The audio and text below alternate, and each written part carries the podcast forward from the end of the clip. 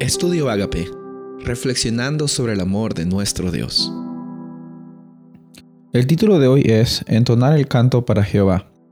Nehemías capítulo 12, versículo 27 dice: En la dedicación de la muralla de Jerusalén, buscaron a los levitas de todos sus lugares para traerlos a Jerusalén, a fin de celebrar la dedicación con alegría, con himnos de acción de gracias, con cánticos, acompañados de címbalos, arpas y liras.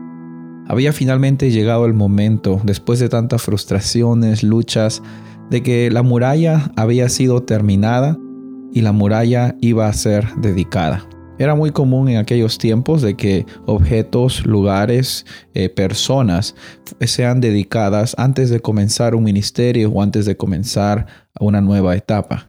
Y el muro de Jerusalén reconstruido no fue la excepción. Cabe recalcar que los murallas eh, quizás daban algún sentido de seguridad para los habitantes de Jerusalén, pero como dice Salmo 127, 1 dice, si Jehová no edificare la casa, en vano trabajan los que la edifican. Si Jehová no guardare la ciudad, en vano verá la guardia.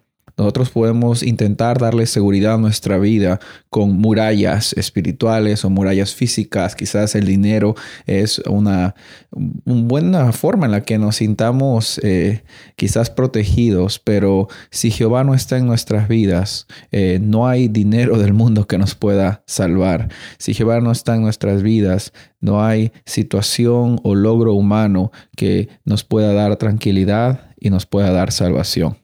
Y los judíos entendieron eso, decidieron poner en primer lugar a Dios. Eh, el muro había sido un resultado de mucho esfuerzo y dijeron, vamos a buscar a los levitas.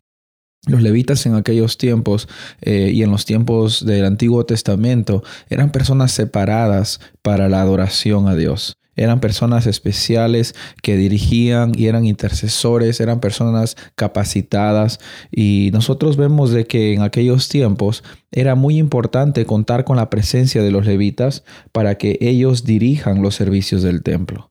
En primera de Pedro 2.9, Pedro nos dice de que ahora nosotros somos el linaje escogido, somos ese real sacerdocio, nación santa, pueblo adquirido por Dios. Estamos llamados a tener una relación personal con Dios. Dios anhela tener una relación personal diaria contigo. No porque nosotros hayamos hecho algo bueno, no porque nosotros hayamos sido merecedores, sino porque Él ya ha ofrecido un sacrificio para que nosotros tengamos esa vida nueva. Los judíos sabían de que las murallas no le iban a dar seguridad, sino era el Señor que estaba detrás de sus vidas.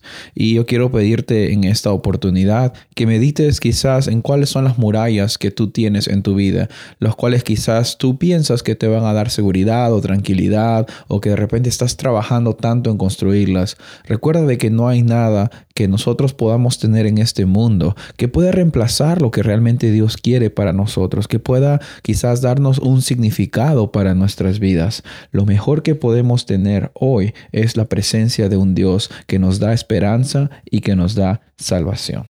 El llamado para hoy es recordar todas las cosas que Dios ha hecho contigo, todas las cosas que está haciendo por medio de ti y que dediques tu vida a Él. Y no solo tu vida, dedícale tus talentos, dedícale a Dios tus proyectos, dedícale a Dios tus sueños y pídele que Él te guíe para que hoy día sea un día de victoria. Soy el pastor Rubén Casabona y deseo que hoy día sea un día de bendición para ti.